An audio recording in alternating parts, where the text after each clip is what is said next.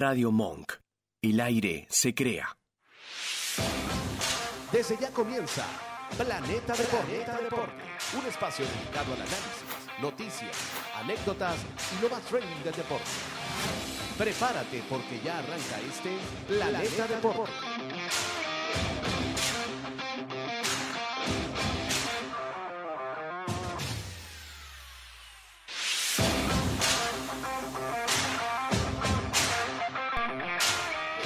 Buenas tardes, bienvenidos a Planeta Deporte, una conversa entre panas. Estamos hoy en vivo, como siempre, los lunes por Radio Monk, lunes 17 de julio del año 2023.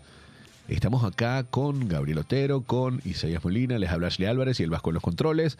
Vamos a hablar un poco de varios temas, un poquito más variadito, le vamos a meter actualidad y variedad de deportes, no solo fútbol, vamos a tocar también temas como el ciclismo, el Tour de Francia, tenemos nuestro especialista, eh, nuestro corresponsal, pero en Buenos Aires, Isaías Molina, que nos va a hablar Pronto, pronto haremos incursiones. Tienes un montón de views con esas publicaciones que estás haciendo, está bien. Eh, planeta, arroba Planeta Dep, siempre síganos por allí. Estamos en Spotify por Radio Monk, que nos escuchamos brutal por allí. Eh, y bueno, siempre hablando un poco de variedad, ahora vamos a hablar, tocando el tema no solamente del Tour de Francia, vamos a hablar también sobre la final de Wimbledon, que estuvo muy buena. Tenía tiempo que no vi una final tan pareja porque los últimos cuatro los había ganado Djokovic, básicamente. Entonces, un dominio, un hombre que ha ganado 22 Grand Slams en 12 años y quien me diga, después podemos abrir un debate sobre eso, pero quien me diga que no es el mejor ahora, yo soy pro Federer Pero y Nadal. ¿El mejor de ahora o el mejor? De la historia, de la historia. Porque ya. Ahorita sí, Djokovic rompió Es que- todos los récords. Y todavía le falta. Y todavía no está Está retirado. a muy buen nivel todavía. Entonces, Alcaraz tuvo que bailar pegado, ¿viste? Pero la- po- podría ser su papá, 20 y 36. Ya vamos para allá. Eh, también vamos a hablar de, los River. Mira, ganaron la, la liga oficialmente. Sin despeinarse tampoco, no No. hubo tanta competencia, ¿no? Creo que más dio la de Boca en el torneo anterior. Eh, Yo creo que lo más importante fueron los goles que sumó Salomón Rondón. Exactamente, que- que parece que están rumores de que, de que quizás no siga, ¿viste? En, en River, por el, el bajo rendimiento que ha tenido. Se habla de una vuelta a Europa, de un club de segunda línea. Eh, puede dejar seducir por, por alguna oferta del mundo árabe en- o, el, o de los clubes estados de Arabia. Y bueno, nada, eso básicamente es lo que puede ocurrir. Tour de Francia, Wimbledon, la final de la Copa Oro que también estuvo buenísima entre México y Panamá el día de ayer.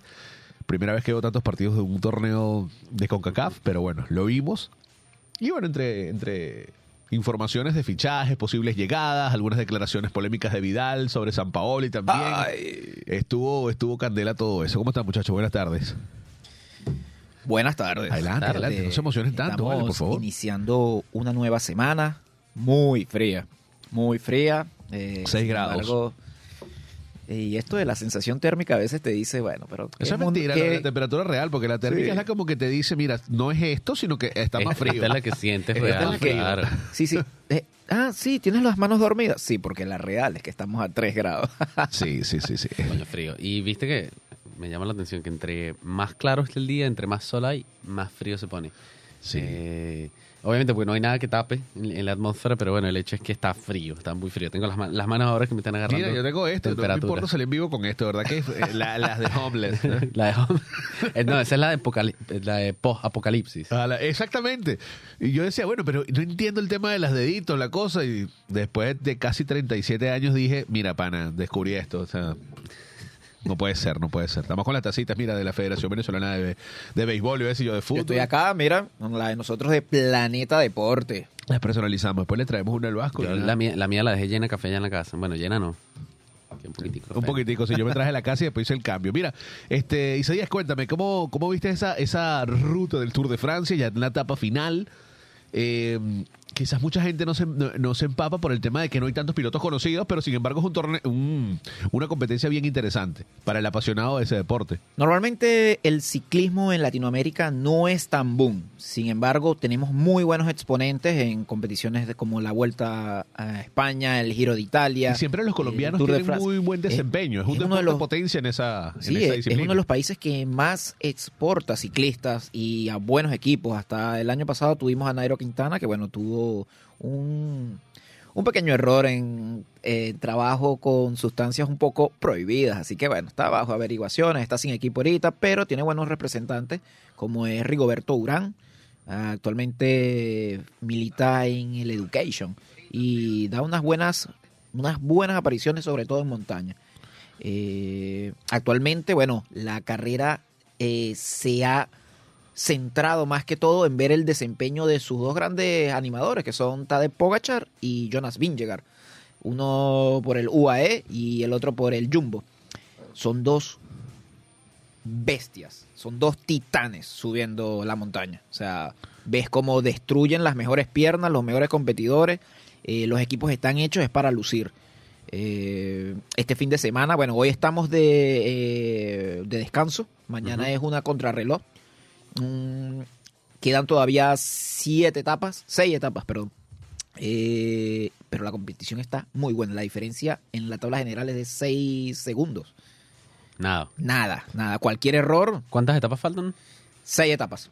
O sea, termina este domingo. Realmente siete. Lo que pasa es que eh, la última es la que se le da la vuelta ya a, a París. claro. Entonces ya es para que luzcan los equipos, las fotos, ya todo el, el, el organigrama, cumplir con los requerimientos de, de la cantidad de kilómetros recorridos. O sea, la, la etapa de París, generalmente, que es el domingo, generalmente es casi como pasarela. No es Sí, tan exactamente. competitiva. Ya, sí, ¿Y es ¿Qué para pasa si llegan y, llegan, y si llegasen, terminan la etapa, pues el sábado es la penúltima, imagino. Sí, Si termina el sábado y todavía tienen 15 segundos de diferencia, 10 segundos de diferencia, que es una distancia sí, pero normalmente el protocolo indica que la competencia como tal termina el, El sábado. el sábado. ¿Qué pasa? Ah. El, la- la- la- el recorrido en París se hace para normalmente cerrar el ciclo de refrescamiento de pierna, exposición a los medios y mostrar el equipo completo. Durante la competición hay equipos que empiezan con ocho eh, legarios y al final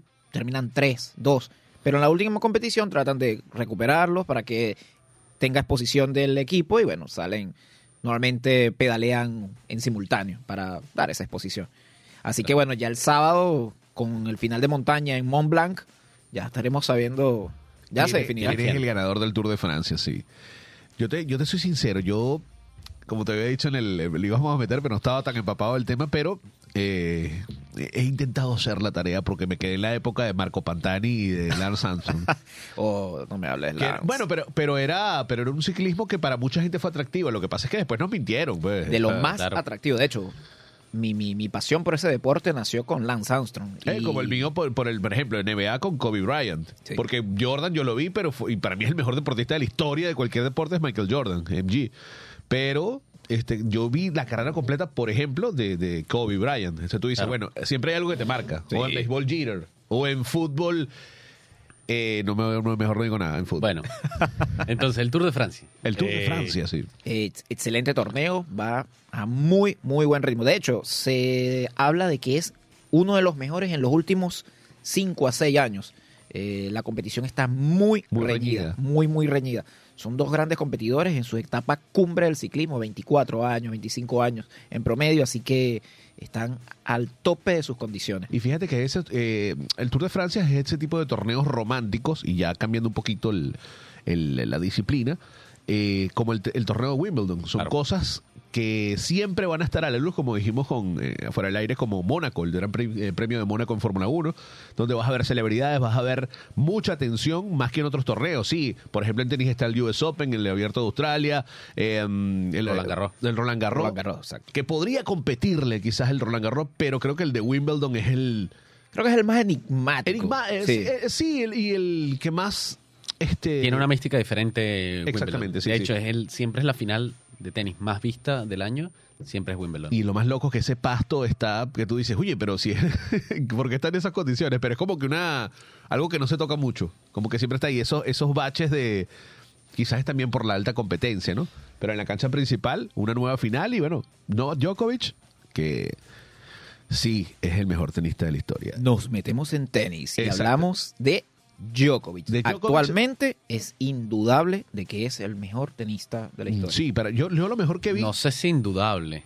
Pero o sea, que- creo que hay debate con Nadal y con no, no, a Federer. ti te puede gustar Pasionalmente, yo, soy fan de Federer. Yo soy Federer también. Pero Nadal tuvo que aceptar, bueno, y después vendrán los. Es que si la rodilla, que si Federer no jugó más. Bueno, pero eso no importa. Eso no es El hubiese no existe. No existe. Actualmente Djokovic acabó con todos los Acabó con récords. todos los récords. ¿Ves? Y todavía le quedan años en un... Y, y no sé si vieron el partido. Yo vi el partido completo entre un evento que tenía con mis hijos y el teléfono. pero vi el partido las cuatro, casi que las cuatro horas y media que Un duró, plan entero, el día entero. Yo empecé a ver el partido, desayunando. salía sa- desayunando, salí a hacer unas compras, vol- me perdí el tercer set. Cinco horas. Claro, y volví y terminé de ver el partido. Sí, sí, una locura. Y fíjate que eh, la diferencia de edad, Alcaraz tiene 20 años, Novak tiene 36. Y lo que, lo que admiro es porque este muchacho ya había su segundo Grand Slam, el del español, es el presente, ya ni siquiera el futuro, es el presente del tenis. Y no hay duda que va a llevar la batuta, pero lo, lo, lo de Nole, durar casi cinco horas a ese nivel, que tú dices, oye, este, este tipo tiene unas condiciones brutales. Y el hubiese no existe, lo dijimos hace unos minutos, pero él se perdió varios torneos grandes por el tema de la pandemia y la- lo de la vacunación. Sí, que no quiso... Donde quizás no tenía hasta rival, vacunarse. ¿no? Estuviéramos hablando de más Grand Claro, Slam. son Grand Slam que él podría haber Pero bueno, ganado. Pero Na- Nadal no y Federer también se lesionaron. Lo que pasa es que este tipo ha ganado, bueno, creo que es la, eh, la décima vez que gana Wimbledon. Entonces estamos hablando de- que yo, el papá pareciera que era Federer, lo que creo que ganó 11, pero igual es algo como porque, para destacar. porque yo no. A ver, creo que el debate de, de quién es el mejor de la historia de cualquier cosa es, es demasiado subjetivo en la Sí, mayoría de los sí. deportes. Quizá el básquet es donde sea más, más claro. Sí, Y, sin embargo este dice, no, Bill Russell, eh, Michael Jordan, no, que LeBron, eh, el que no, tú quieras. no, no. Para mí, sí, Lebr- para mí LeBron está top 3, obviamente. Pero bueno, Michael Jordan, gracias a Michael Jordan, el básquet es hoy uno de los Ay. deportes principales del est- Este Michael, como, ¿cómo lo he dijo, como dijo un gran periodista Juan Pablo Barsky, Oh, qué grande. eh, eh, amigo, vean la, la- la- les voy a mandar una entrevista del método Reward, le hago publicidad, pero es que es muy bueno con los entrevistadores que tiene el argentino. Yo Barsky y él dice, mira, no, ahorita ¿cuántos puntos metería MG ahorita? 40. Ahorita todos lanzan de 3. Sería muy fácil para Jordan meter 40 puntos. Lo que, esta- lo que escuchamos ahora en las transmisiones modernas, eh, perdón, en las transmisiones actuales, la bandeja moderna es el tiro de tres. El tiro de 3. Claro, sí, sí, sin duda. Ojo que Stephen Curry, hablando, si yo voy a decirte que Jordan cambió el juego, el siguiente que cambió el juego fue Stephen Curry. Sí. Porque todo el modificó. juego que hay hoy de lanzamientos, ya no hay, ya no hay jump shot, ¿cómo será el jump shot? El, el tiro de media distancia ya no existe. Muy no- raro, tiene que estar muy O desmarcado. tiras debajo del aro, haces la bandeja, o tiras el triple. Y es más eficiente. Y todo esto viene de Stephen Curry. Sí. Así que bueno, volviendo al tema tenis. Eh, porque para mí Federer y Nadal, especialmente Federer, en mi opinión, están en la conversación con Djokovic del, del GOAT, del mejor de la historia. Porque Djokovic, cuando los primeros que tal vez 6, 8 años de la carrera de Djokovic, cuando Nadal y Federer todavía estaban en su prime, Djokovic ganó varios torneos, Sí. varios Grand Slam, les compitió varias veces, pero no, nunca tuvo un dominio absolutamente claro por un tiempo prolongado hasta que Nadal y Federer fueron alcanzados por la edad y bueno se Y él a aprovechó esos baches de, de Claro. lesiones también para, para ser el más dominante, porque quizás quien estaba por ahí, Roddick, Murray, pero nunca fueron eso que se esperaba. Pues eh, el argentino del Potro, que bueno, vivía lesionado, del, pero ganó su del potro hubiera sido tenista súper relativo, de ¿verdad? Pero bueno, nada, las lesiones no lo Las acompañaron. Sin embargo, digamos que fue exitoso porque tuvo medalla olímpica, tuvo torneos grandes, Grand. Slams. Sí. Y creo que Recuerdo el US Open se lo ganó a a- Federer. al australiano Leighton Hewitt. Jung Hewitt también, a Guga, bueno, Guga Kurtan es más atrás. Eh, pero hubo lo que quiero decir es en los últimos hace- desde hace cuántos años está Djokovic solo Solo, porque él, él- su primer Grand Slam fue en 2008. Pero, pero el segundo, eh, tuvieron que pasar tres años, que 2008-2011 eso fue Nadal Federer. So- Todo, mal. todos todo. Entonces, 2011 recién gana su segundo Grand Slam. Y del 11 al 23 gana, 20 de- gana 22 veces el 22 torneo grande. Grand sí, en 12 años. Entonces tú dices, oye, Absurdo. La continuidad, porque más que tú ves a, a Federer y la mitad de su Grand Slam son Wimbledon. Y a Nadal, más de la mitad son Roland Garros. Creo que la ganó 14 veces, ¿no? 12 veces, una cosa así. Sí. O sea, más de la mitad de sus títulos. En cambio, este tiene graneadito todos los títulos. Si bien tiene más Wimbledon, pero también ha ganado Roland Garros varias veces, el Australian Open, el US Open. Es más. Pa- para mí lo clave es que Nadal fue un dominante de la arcilla. La arena movida era su territorio. Eh, como a diferencia de Federer, que el engramado y el, el, acrílico no Sí, había, no había animal, manera sí. de, de ya no se ve tanto el ace. El ace hubo 7 y 2. 7 ace por parte de Alcaraz, que bueno, vamos estamos hablando de Djokovic, que fue el que perdió. Eh, pero Alcaraz, brutal. Me quedo con el final del, el- del- del último servicio, donde él se va, donde están todos sus familiares y entrenadores. Porque es un niño, tiene 20 años. 20 años. Está conociendo Y- la, la- la- la gloria este año. comentaban antes del partido los, los relatores de, del, bueno, del evento, que Alcaraz no estuvo entrenando los días anteriores eh, tanto en, en tema físico, en tema técnico, Sí. sino en tema psicológico, porque en torneos anteriores tuvo momentos de inestabilidad, momentos de... De quiebre. Claro, cuando me refiero a inestabilidad es, no le salen las cosas, se quiebra y juega peor. El primer set fue un baile de Djokovic. El primer set fue un baile total. Que yo- 1-6, yo si pensé- no me equivoco. 6-1, sí. Yo Sí, pensé sí. que eso se iba a ir por un solo camino cuando terminó el primer set. Yo dije, Claro. "Upa". Lo que pasa es que segundo y tercero, el segundo se fue a... quedaron en use y lo Sí. levantó en un advance. Eso tenía mucho Rafael Nadal, que él siempre podía estar hasta 0-2 en los sets, pero tenía la capacidad de, dale, Recuperarlo. muestra tu, tu mejor juego, después vengo yo. Y le da mucha vuelta. Creo que Nadal lo hizo en muchas ocasiones, no solo en Roland Garros, sino en los demás torneos que ganó de Grand Slam. Sin embargo, pienso que para, para la edad de, de- de Djokovic y que este chico se le haya cruzado, aún falta por ver de Novak Djokovic. No Sin soy el, el- quizás su actitud a veces, su manera agresiva de romper las raquetas, no le gusta a mucha gente, ¿no? A veces su manera de declarar tampoco, pero el tipo es efectivo y lo que la gente lo que ve también son los títulos, ¿no? Sí, y claro. tú dices, oye, cuando no, este hombre ganó más que nadie, eh, es difícil, es difícil no, no, no decir que es- está en, en el top.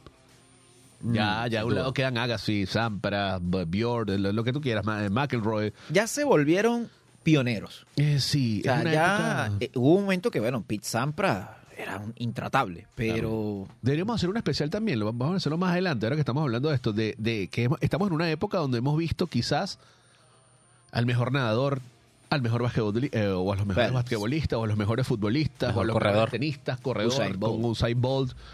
Eh, Lo que pasa es que hay un tema. Yo creo que las comparaciones eh, van a empezar a invalidarse eh, por generaciones.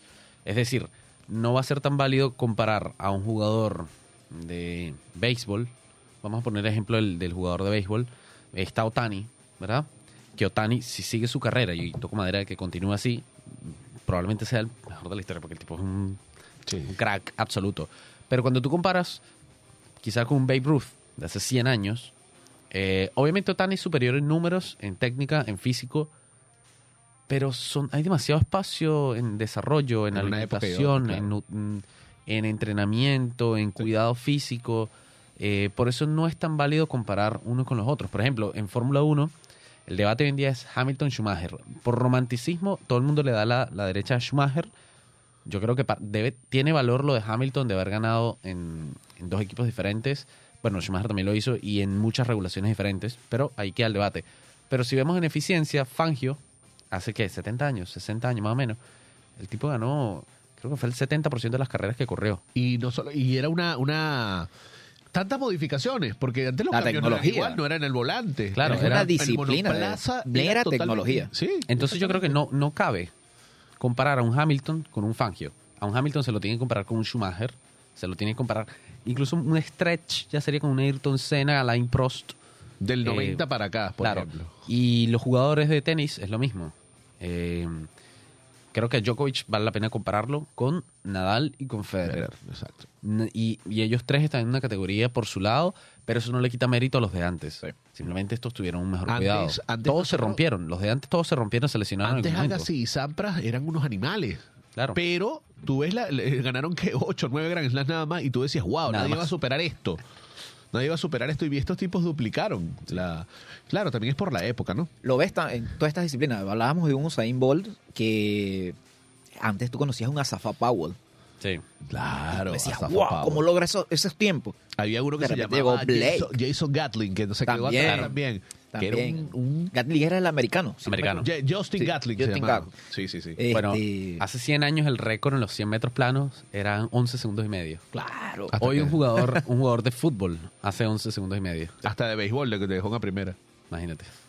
Que es un poquito, bueno, no, este es muy- un poco Claro, más la- distancia. de Joma cansa primero un son poco. 90 pies, que 90. vendrían siendo 40 y pico me- metros. Menos de la mitad, pero hay unos que corren la línea del home, pero al, al, al final del campo, donde, está- o sea, donde empieza el outfield, donde termina el outfield, y ahí sí pasan los 100 metros y hay unos que han llegado a, a bajar los 10 Igual, segundos. el béisbol, yo voy a hacer un comentario. Jugué béisbol muchos años y hay un tema. Correr con el uniforme de béisbol, qué cosa tan horrible. Sí, tienes Sí, razón. no- no- no es una indumentaria para la como un velocidad. pantalón de vestir. Porque esto es un pantalón de vestir. A, menos que lo use como Joey Boto, que usaba esos pegaditos. Parece una liga. Igual Eh, es con las medias también, o sea, pero Es no es, incómodo no es- correr con es eso, ¿no? incomodísimo. Es un- en serio, tú te pones un uniforme. pantalón de vestir, tú te pones un traje y se siente exactamente igual al pantalón de béisbol. Además tienes una camisa que parece una, una campera. Va, y, y- y Y un sin casco. quitar, no, no solo el casco, sin quitar lo que tienes debajo, que puedes tener una, una dry fit, una cosa Claro, de esa. depende de la temperatura. Sí. Este, y el casco también. eh, El cinturón, ayuda. los guantines. El cinturón, te tienes que poner los un cinturón. No sé cómo sea spikes, ahora. Porque no son zapatos para correr. No, son No. pesados. Por lo menos un 800 gramos cada zapato. Pero bueno, en fin, este. Está bien, te doy la derecha con Djokovic. Pero yo Ojo, tengo. no es mi mi- favorito. Yo tengo mis recuerdos muy atesorados en el corazón de las finales de Wimbledon de, de Federer y Nadal y Sí, finales olímpicas también. Sí. Y nos Eh, quedamos con lo del año pasado, de, de cómo se retiraron y estaban llorando los dos como unos niños, porque era fue el de exhibición, no fue el antepasado. el antepasado, El el, antepasado. 2021, después de la pandemia. Sublime. Sí, sí, que Espectacular, yo, yo- se me aguaron los ojos, es que No, Federer obvio. era otra cosa. Bueno, pero Nadal también era otra cosa, ¿no? Y, y Nadal no está retirado, solo que, no sé, se estará guardando para Roland Garros. Me encanta, me encanta 37 el- años tiene. la relación. Ojalá la relación de Cristiano y Messi hubiera sido como la relación de Messi, eh, de perdón, de Nadal y de Federer. Los dos, los dos, los dos pares, digamos, tienen una característica similar que es fueron mejores gracias al otro. Sí. Uno O sea, lo hizo competir al otro. Los hicieron, se hicieron competir, se Animales hicieron competitivos. superarse. Eh, me hubiera encantado ver a Messi y Ronaldo jugar juntos alguna vez. Ay, es complicado, difícil, porque de eso vamos a hablar también en el segundo bloque de la presentación de Messi. Vamos a hacer la primera pausa. Sí. Mira, eh, No sé por qué pusieron. Yo entiendo el tema Miami y la cultura de, de- de South Beach y todo el tema, Ah. pero la música. Estás presentando a Lionel Messi. Vas a- Yo imagino a Messi llegando al lugar y un montón de luces y, y un rap. yo hubiese llevado a David Guerra, ¿te va? Parecía una presentación de, de un jugador de NBA o de NFL. y es como. Pero que, es que en Era la Unidos. locación, era la locación. Era en Estados Unidos, está bien. Y ya, es un hombre que tiene que estar tranquilo. ¿Qué más le vamos a pedir a Messi si ya ganó todo? Él Ah. enfrentaba el mundial y ya aquí está el mundial. Tome su mundial, ya, es mejor. No, no, Messi tranquilo en Tranquila. Miami. Va, va a- Ey. va a estar más tranquilo con Sergio Busquets atrás, porque. Claro. Ojo con eso de Messi, que tenemos una sorpresita ahí para los seguidores. Ah, que- claro, sí, sí, sí, sí. Hay, una, hay un premio, un cupón, sí, una cosa sí. por ahí que te. Se viene por ahí. Vamos a un Una entrada, sorteillo. una entrada para un partido del Miami. Un sorteo. Oh. Pero, pero tampoco así, ¿no? Tampoco así, amigo. tampoco así, no se vino a Rosario. Oh, yeah. Mira, hay un tema de. Vamos a una primera pausa y ahora estamos poniendo musiquita. Ayer cumplió 75 años un cantante famoso panameño llamado, eh, llamado Pedro Navaja, mira, Sí. llamado Rubén Blades. llamado Rubén Blades. Para los latinos, Rubén Blades. Pero es Blades porque su abuelo era eh, británico. Fíjate, esta canción se llama Pedro ¿Es en Navaja. serio? Sí, y el apellido se pronuncia Blades. Lo estoy aprendiendo hoy. Yo, yo me lo enteré hace como cinco meses que una entrevista que le hicieron. Pero, y ni siquiera él, al hermano, a Roberto. Blades. A Roberto Blades. O Blades. Mira, esta canción es Pedro Navaja, muy famosa de los años 70, pero fue versionada en el año 2018. Léeme aquí, Gabriel, toma. Tú tienes más inglés- mejor inglés que yo. Ahí está. En el Jazz at Lincoln Center Orchestra de Rubén Blades y Winton Marsalis. Vamos con esa y volvemos con más de Planeta Deportes. Pesado, ¿viste? Sí.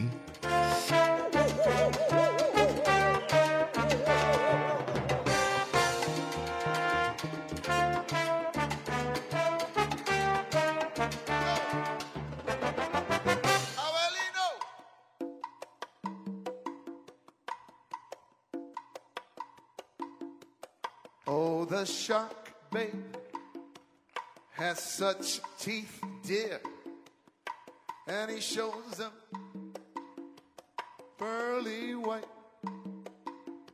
Just a jackknife has old Mac Heath, babe, and he keeps it out of sight. You know when that shark bites with them teeth, dear. Scarlet billows start to spread. Fancy gloves, though, where's old Heath? So there's never, ever a trace of red por la esquina del viejo barrio lo vi pasar. Cántala conmigo. Con el tumbao que tienen los guapos al caminar. Las manos siempre en los bolsillos de su gabán. Pa' que no sepan en cuál de ellas lleva el puñal.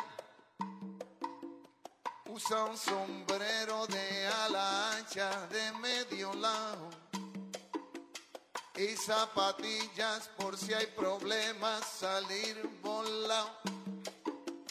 Lentes oscuros pa' que no sepan que está mirando. Y un diente de oro que cuando ríen se ve brillando. Como a tres cuadras de aquella esquina, una mujer va recorriendo la acera entera por quinta vez. Y en un saco entra y se da un trago para olvidar que el día está flojo y no hay clientes para trabajar.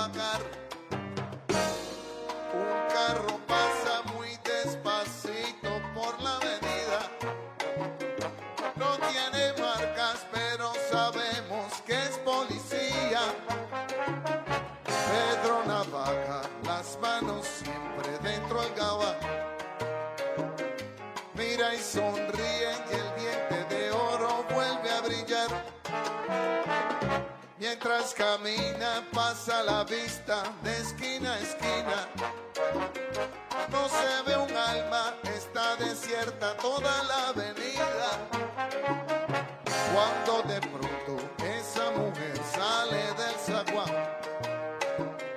y Pedro Navaja aprieta un puño dentro del gabán. Mira para un lado, mira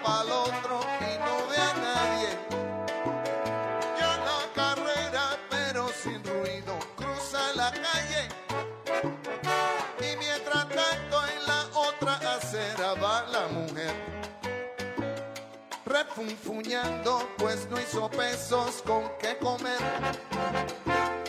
Mientras camina del viejo abrigo, saca un revólver. Esa mujer iba a guardarlo en su cartera pa' que no estorbe. Un 38 Smith and Wesson del especial. Un 38 Smith Wesson del especial. Han comentado. Mira. Estamos con el segundo bloque. Gracias por estar con nosotros en Planeta Deportes. Recuerden arroba Planeta Dep, arroba Rincón Gunnar y arroba Ashley Álvarez C. Eh, y por Spotify, por Radio Monk, salimos y nos escuchamos muy bien. En este segundo bloque vamos a hablar mm, de la llegada del señor Lionel Messi a Miami, al Inter de Miami, ¿no? Algo fuera de serie. Sí, hubo un evento muy bueno. Ojalá que este equipo levante, porque está en la nada. Y si hubiese descenso en la, en la, en la Major League Soccer, ya no estarían en primera división. Esperemos que levanten. Ya anunciaron a Sergio Busquets, que estuvo también en el evento. Sí. Y estuvo Beckham, que un pacto con ¿Vieron el anuncio de la MLS? ¿Cuál de tantos? Eh, el Claro. anuncio del- de la cuenta de Instagram de MLS, eh, de la llegada de Sergio Busquets, como una, una foto ¿no? en redes sociales con la cantidad de trofeos que ganó y todo lo demás, y una foto besando la copa, pero no era Busquets, era Arbeloa. Dios. Sí, qué pelón, ¿ah? Y Villarreal y el Madrid. bueno, tienen una similitud, pero se pasaron, de verdad. O sea, tuvieron que revisar antes. Pero son cosas que pasan, ¿ah? Ese tipo de errores. Bueno, Lionel Messi ya llegó oficialmente al Inter de Miami. Eh, Se espera que debute este viernes. este viernes, este mismo viernes. primer porque, encuentro. porque básicamente ya tuvo, ¿qué? Un mes y medio de vacaciones, algo así. Sí, Entonces el ya con- supermercado, hizo las compras. Hay que ver es, qué va a hacer el Tata Martino con Martínez. Se habla de, bueno, entrando este rumor que José Martínez quizás no siga, quizás sí. Hay que ver cuál es el esquema. Busquets y Messi van a ser titulares, van a jugar. Eh, hay que ver también, habría muchos rumores, había rumores de Suárez, de Ramos, de Jordi Alba, pero básicamente estos son los dos fichajes franquicia que tiene este equipo. De hecho, nuestro venezolano Joseph Martínez, bueno, su se definió su contrato y ya no es parte de la, los franquicias, así que Claro. no va a estar, eh, no se especula con que haya, bueno, especulaciones hay, porque se habló incluso de que hay una oferta del Luton Town, el recién El ascendido, recién ascendido. Buscando a Joseph. Martínez. Opa. a la Premier. Opa. Sí. Eh, la negociación, bueno, eh, apareció eh, la reseña en The Sun y Mm. está alrededor de los 10 millones, pero ¿sabes qué son? Es muy... El de Sun es bastante eh, tirador de humo. Sí. Ahora, Si tú fueras José Martínez, te dicen, quédate acá, juega con Messi, vete al Luton Town a, a pelearla en la Premier, Yo- sabiendo que posiblemente desciendas. ¿Qué haces? Yo me voy a la Premier. Yo me voy a la Premier porque eh, que te den una oportunidad, más allá que sea un equipo en ascenso, de jugar la Premier League, que para mí es la mejor liga del mundo, y sí, te vas a codear con clubes del Big Six, y ahora no solo el Big Six, sino que está el Tot, bueno, el Tottenham no. Está el Aston Villa, eh, puede estar cualquier otro club que entre los primeros 10, el mismo West Ham, donde tú dices, oye, hay demasiado nivel de competencia y quizás seas titular, porque está bien, viene una plantilla subiendo y obviamente tienen a su 9, uno, El dos, Luton nueve, después nos Town para mí tiene que ser titular. Tendría que- ok, pero, pero ya mí. alguien te ayudó a llegar allí, Sí. ¿no? Tuviste que tener un delantero de nivel para poder estar en Premier, subir de Championship.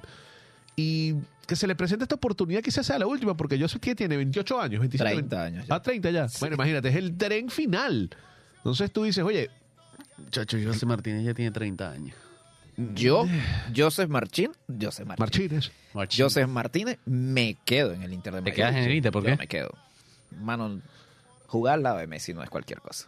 O sea, primero, eh, Joseph es un grande dentro de la Major League Soccer. De hecho, este domingo el Arsenal hace su pretemporada y juega contra las estrellas de Major League Soccer.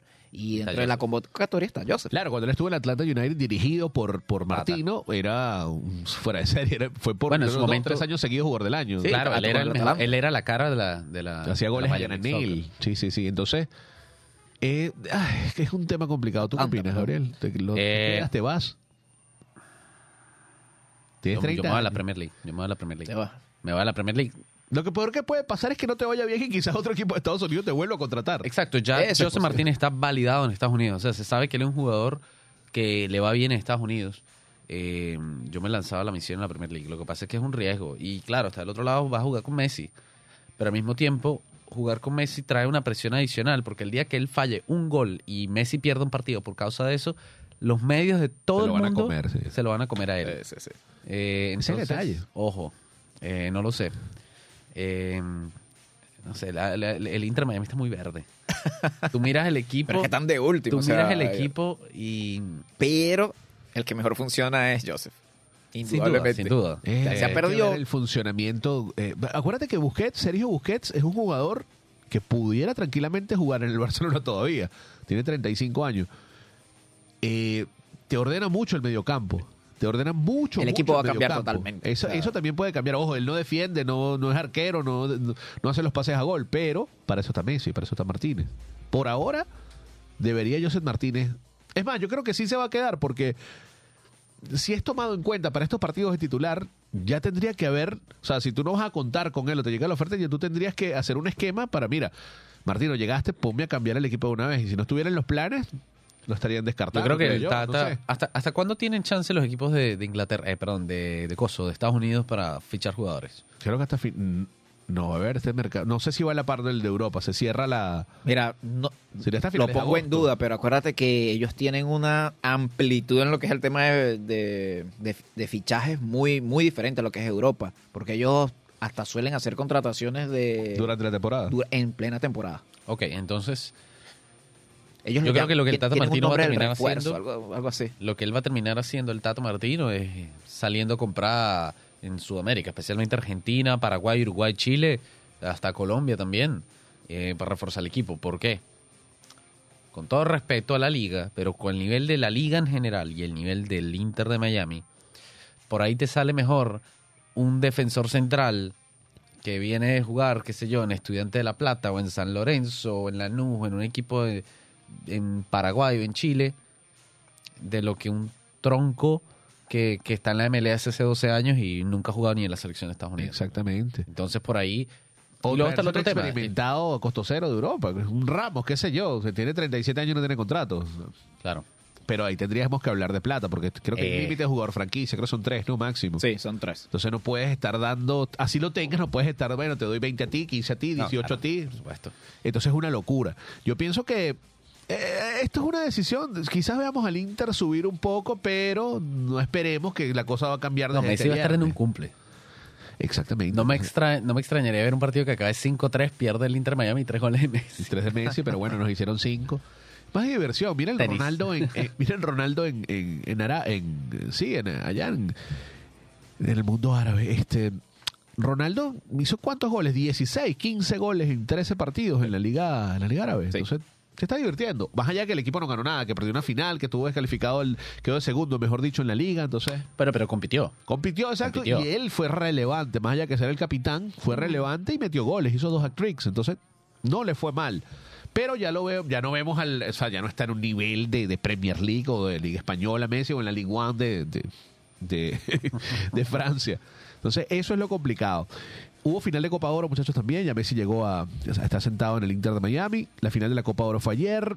Eh, quizás no fue el torneo más eh, atractivo porque Estados Unidos, Canadá no llevaron a sus, a sus plantillas A, pero igual el torneo cuenta, México sí, se vio muy bien durante el torneo, más allá del tropiezo de Qatar. Ayer le ganaron a Panamá con lo justo. Partido donde, oye, que Panamá tuvo dos, tres chances, pero de verdad con esos delanteros no se puede. Yo te voy a decir. Carrasquilla, ojo con este muchacho Carrasquilla, que fue el, torne- el jugador del torneo, uno del Afro. Sí, el panameño. Adalberto Carrasquilla, tiene 24 años. El Houston Dynamo juega, pero se está hablando ya de que hay ofertas de Europa para que se vaya el muchacho. Bueno, Eh, fue el que metió el penal para que pasara a la final de Exacto. la Copa Oro. Se parece mucho a Bitzel, Sí, tiene mucho parecido. pero sin los ojitos claros, ¿no? Este, hay que ver. Tiene 24 años, aún puede dar el salto a Europa, tener esa segunda oportunidad. Ya estuvo antes, muy poco tiempo.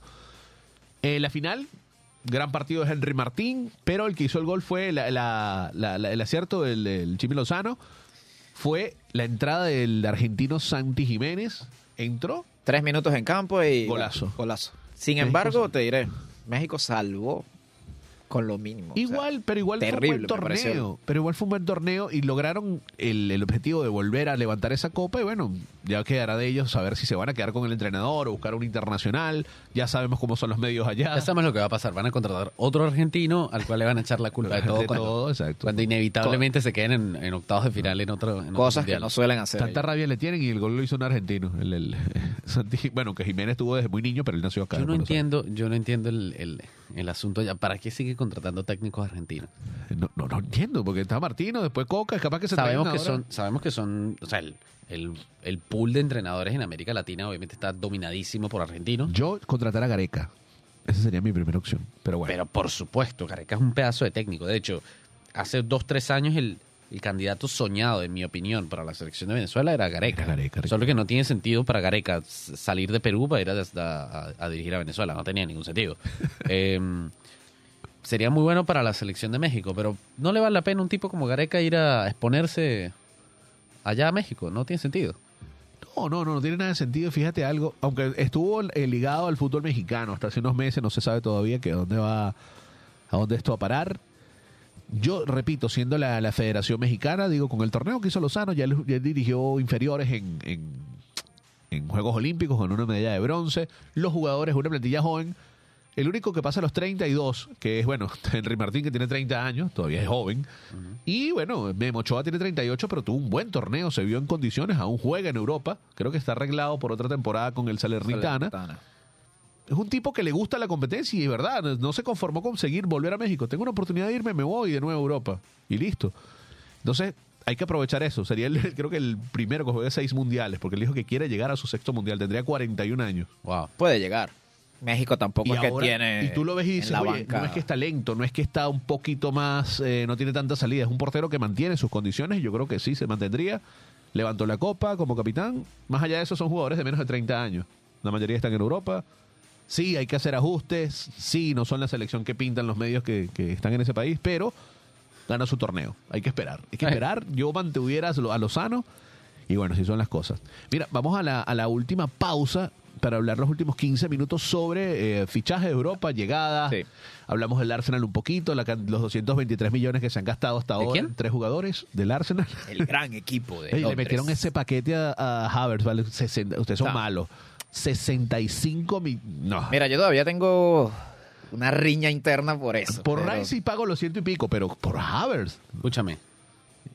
Está bien. Timber, No, Timber, el, el que llegó del Ajax. Timber es bueno, ojo. Havertz es bueno. y competencia para pero Magaláes y, y tiene que dar teta que va a hacer y, con y Havertz. Saliba, que tienes un, un- el que se medio caiga, banca. Es que el año pasado, ¿qué le pasó al Arsenal? Se le lesiona un central flaco en Tomiyasu, el fondo. que era el que hacía después las la labores, tanto de lateral como de central, también lesionado, fuera al final, y que Claro. el séptimo central, Holding, A darle. Escúchame, si, si Arteta le consigue un lugar a Havertz, no sé si va a ser de 8 o va a ser de, de- Puede de funcionar. wing. Si Ha probado en le varios puestos consigue un lugar a Havertz, va a ser un fichajazo. Pero si no, en dos años Havertz se devuelve a Alemania. A mí me gusta en el sentido de que le va a dar profundidad al equipo. Pero. no sé si pagaría 65 Me parece por exactamente. Ese, ese precio me parece muy elevado Una un jugador que locura. no, no ahorita apunta ahorita analizamos titular. eso a fondo. Vamos a una segunda pausa. Vamos con un tema de Rubén Blades, el panameño, que se llama Vida. El álbum Tiempos de 1999 fue grabado esto. Blades. Ya vamos.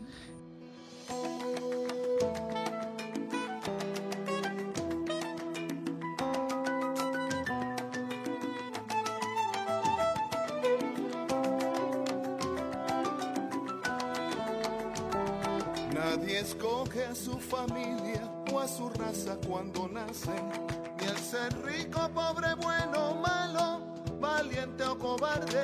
Nacemos de una decisión donde no fuimos consultados y nadie puede prometernos resultados.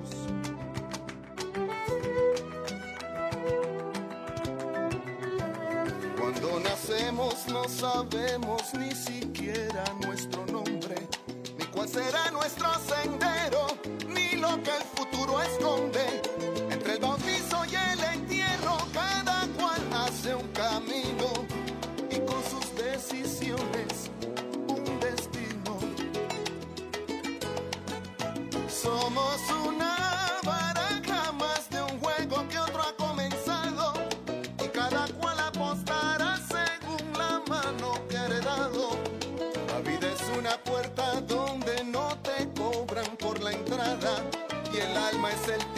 que al vivir te rasgan cuando pagas.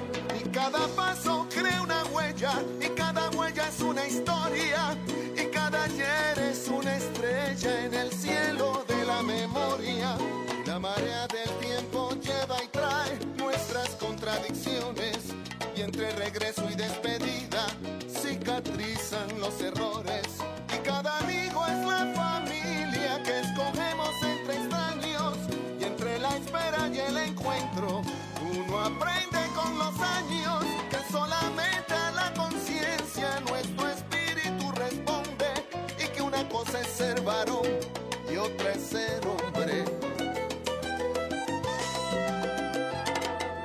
Escoge a su familia o a su raza cuando nace, ni el ser bueno, malo, lindo, feo, inocente o culpable. Del nacimiento hasta la muerte, toda vida es una apuesta. De nuestra voluntad depende la respuesta.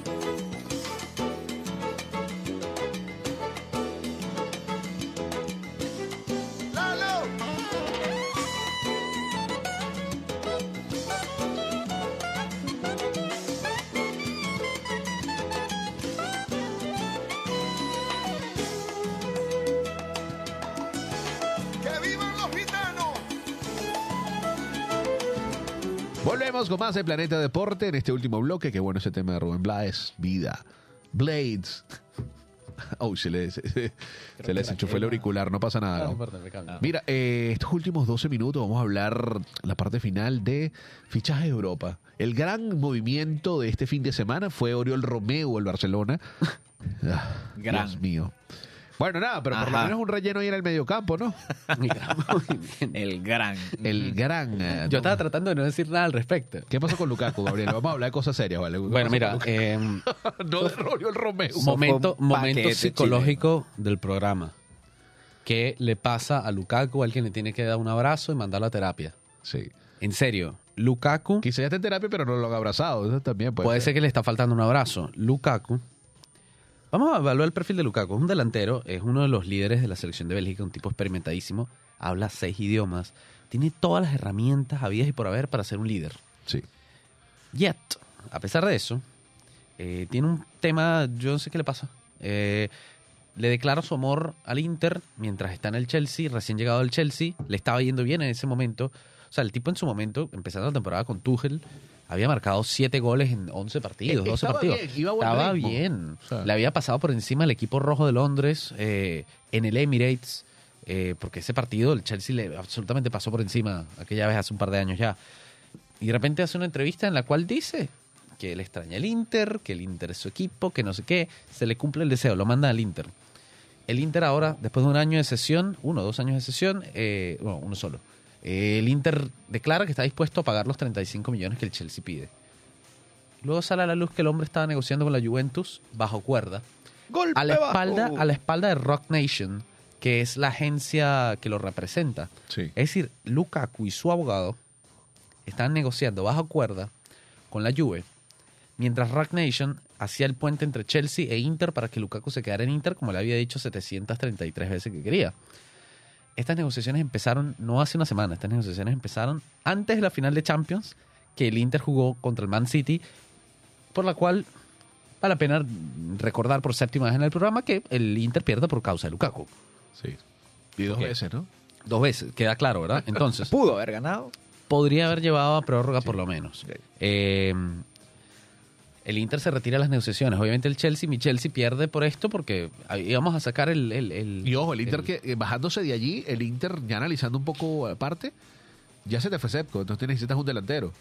Mira, Claro en parte me alegra y me molesta ¿no? la noticia. Me alegra un poco porque me parece que el Inter ha tenido una, una actitud pésima hacia el Chelsea en, en todo este tema de la negociación. Es como, sí, me tienes que dar a Lukaku, pero no tengo plata. Y bueno, ¿qué quieres? O sea, Sí. no importa. Por lo menos paga la sesión, ¿no? Claro.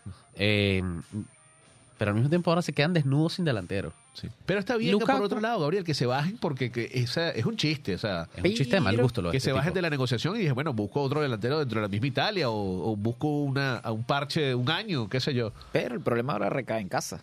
Porque ahora te lo quedas. Ahora, sí, no sé si la Juve vaya a comprarlo a Lukaku al final. Después de toda esta, esta toxicidad, yo no sé si ellos vayan a meter la mano ahí. Yo creo que el- lo más básico sería una otra sesión. Una nueva sesión si quieres deshacerte rápido de la plantilla. Tercera vez lo he dicho. Yo le doy el Maluda treatment. El Chao. tratamiento Maluda. Te vas a la sub-20, no te apareces en, la, en el entrenamiento del primer equipo. La gira de Estados Unidos empieza estos días. Creo que el Chelsea viaja hoy a Estados Unidos. Eh, y Lukaku no viaja. Sí, es una abiertamente una sacada de cuerpo, como decimos, diciendo, mira, Chao. no, no cuentas para mí. El Chelsea todavía necesita dos piezas para completar su mercado. No van a ir por otro delantero, me parece. Creo que no. Yo creo que darle chance a Jackson, Pero- abrirle esa posibilidad Claro, para eso y lo a, trajiste, y a sí, por Da- supuesto. Datro Fo- eh, Datro Fofana también. No sé, O sea, eh, Fofana se va cedido. Sí, se va cedido. Se va cedido. Ah. No sé todavía dónde van a poner jugar en Kunku.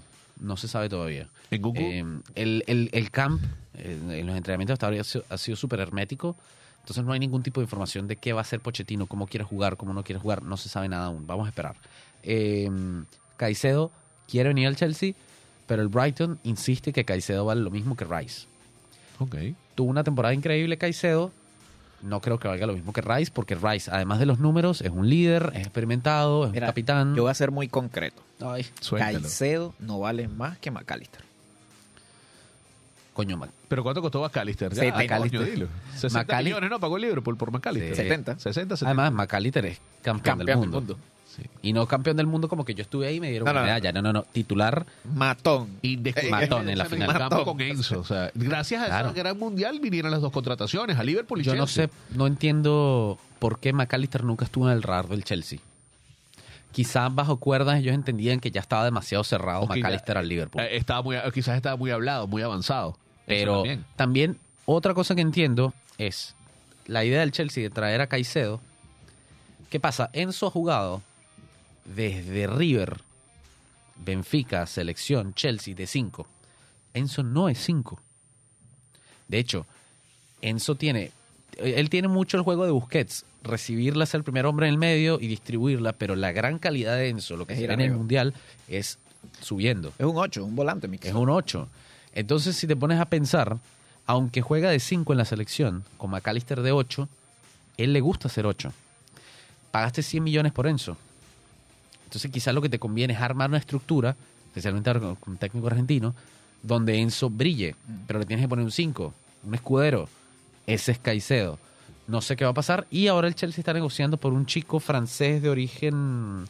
Bueno, no sé qué importa el origen, o sea, pero lo digo es porque el, el apellido es parecido con Nabil Fekir, pero no me acuerdo bien, se me lo confundo mucho con Nabil Fekir, pero no es Fekir, eh, de Lyon. Ok.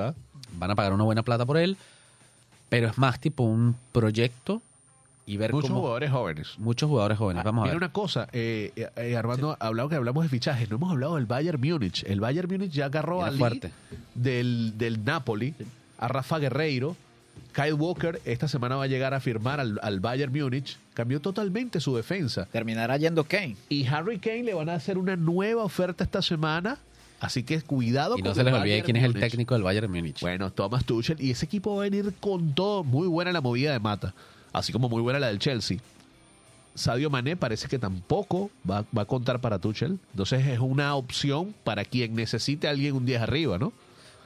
Lo que pasa con Mané, 31 años, papi. O sea, Mané es un tipo difícil. sí. Es un tipo difícil que estaba controlado en Liverpool porque Klopp le Klopp tenía... lo tenía Yo tengo una opción y se me acaba de ocurrir. Ajá, a ver. Aunque Morata es el que está sonando para ese club. Dilo, pues. Jos- José Mauriño. ese es- ti- ah, llámenlo. Ya, para para- Roma. Morata José está Mourinho. sonando. Hay una opción de Morata de, de una sesión. Es una eterna sesión de Morata a cualquier club. A la Juventus, del Madrid. eh, Sí. Estuvo en el Chelsea. Se devolvió. Se volvió a ir. Entonces, ahora está pero José, tú dices Morata a la Roma. Ese es un, algo- un Sí. rumor que está corriendo de una, de una sesión para que le den una temporada con Roma. Ok. Pero Sí, porque está esto- Tami en la Roma. Lo que pasa es que Tami eh, en la Roma ha sido lo mismo que en el Chelsea. Hay que dejarlo, pero no puede ser el titular o por lo menos un- darle competencia. No es, un, no es un 9 estrella, no es un 9 de un equipo top 4 de una liga. Exacto. Eh, en otro- otros movimientos que tenemos por ahí, vuelve Keylor al Paris Saint Germain. El Nottingham Forest decidió no, No. darle. 30 casi Extenderlo. 37 años. eh, me parece lo mejor, una competencia para Donnarumma. Cuidado si Luis Enrique no dice, mira papi, usted no es el titular. Algo leí que Luis Enrique estaba buscando otro portero porque no. Luis Enrique necesita un portero que sea bueno con los pies. Donnarumma sabemos que no lo es. Eh, así que algo por ahí. eh, pero se me olvidó con quién era, perdón, lo siento. Eh, Está buscando otra opción de portero. Me gusta Luis Enrique para el PSG. Creo que el PSG está necesitando un técnico Pero que continuidad. tenga los, los kilos. Sí. Vamos a ver si La le dan la continuidad. continuidad. Y tienen que resolver el tema Mbappé. A mí el equipo más peligroso, aparte del City, que es el que ganó el campeón, ya volvió con los entrenamientos. el Múnich, el Bayern Múnich. Y este Riyad Mahrez esta semana también se espera que ace- acepte la oferta de Arabia. Entonces el. City ha salido de, de Mahrez, de Gundogan, Bernardo Silva también parece Bernardo que... también hay una opción. Esto me hace pensar que el protagonismo que puede tener Kovacic es que Guardiola es un zorro viejo, lo debe tener bien pensado y lo va a potenciar seguramente. Solo Kovacic, sino cuidado si no vemos una, una posición en cancha distinta de Julián Álvarez, que le comience a dar mucha más continuidad por una banda y no por el medio, porque obviamente está Haaland. Entonces, esta, estas salidas de jugadores arriba puede hacer que Julián, que ya lo probó un par de veces en la temporada, puede venir bien, no sé cómo lo ven. Eh, va a estar muy buena la Premier porque el Aston Villa también se está, refor- ay, perdón, se está reforzando bien. De verdad que el último fue Pau Torres como central. Sí. Se lo llevó directamente una Emery. El Aston Villa se reforzó bien. El, el Arsenal se reforzó bien. El Chelsea está limpiando. El Chelsea limpió, creo que era el Igual reto. tiene una buena plantilla, así como lo que tiene. trabajo Chelsea de mercado no excelente. está, Chelsea no está, en mi opinión, para top 4, pero está para top 6 tranquilo. Por lo menos volver a Europa League. Y ojo, bueno, ojo con una sorpresa, pero no quiero expectativas locas. Yo lo siento, como hincha del Chelsea, es, hicimos las cosas tan mal por tanto tiempo que en algún momento teníamos que reiniciar.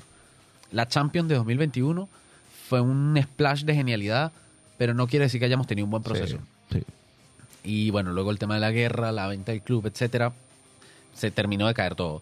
Eh, pero Arsenal, City, Liverpool, para mí son los tres candidatos. Los tres candidatos, exactamente. Newcastle, ojo, Sí, ahí. Newcastle que vuelve a Champions también. Deja al United. Y está el United, Creo está que dejaría fuera el United porque si, bien, si bien agarraron a Mason Mount, a Mason Mount, eh, no tienen un 9. O sea, no, no, no ha llegado ese. Si tú no tienes un 9, no En el Chelsea hay un 9 que les podríamos vender al United, se lo vendemos Ah. barato. Es zurdo de Bélgica. Ah, bueno. Tiene muchísimos goles en Premier League. Sí, sí, sí. Y sin embargo no lo quiere. Hay que, hay que llamar al pana del grupo, al pana del grupo que es hincha del Manchester United. Le va a ofrecer a Lukaku para que le dé un ataque. Miren, faltan 20 segundos, ya nos tenemos que ir. Gracias por estar con nosotros. Eh, Planeta Deporte va evolucionando poco a poco. La semana que viene vamos con una, una- un sorteo. Vamos a hablar de una remerita del Inter de Miami para ver si Pendientes te- por ahí. Sí, material sí, sí. publicitario. Material publicitario, etiquetas, todo este Planeta tipo de cosas. Deporte. Hablando de que- un poquito más de ciclismo, vamos a hablar, vamos a empezar a, a- a meterle también a la NBA. Yo soy muy apasionado del baloncesto también. Eh, Somos apasionados del deporte. Sí, de- podemos hablar de badminton si quieres. de equitación. eh, No, no, no. ya no. Mira, vale, este, esta fue una presentación de Radio Monk. Todos los lunes y los viernes salimos con programas deportivos por Spotify. Recuerden seguirnos también por las redes, arroba Planeta Dep. Súbense para que vean el contenido que tenemos allí. Eh, arroba Rincon Goner con Isaías con publicaciones del Arsenal, arroba Álvarez C. Y nos vemos la semana que viene con más debates, hablar cómo están los fichajes, cómo termina el Tour de Francia de, de quizás hasta la semana que viene podemos ver una que otra llegada de algún otro futbolista. Sin duda. Buenas tardes. Pendientes. Y nos vemos. Les habló Ashley Álvarez, Gabriel, el Vasco de los Controles, Isaías. Nos vemos la semana que viene. Chao. Vale. Gracias, gente. Hasta aquí ha llegado el viaje por el día de hoy en Planeta Deporte. Si quieres mantenerte informado del acontecer deportivo, recuerda ponerte en órbita con nosotros todos los lunes y viernes de 12 a 13 horas hacia Planeta Deporte.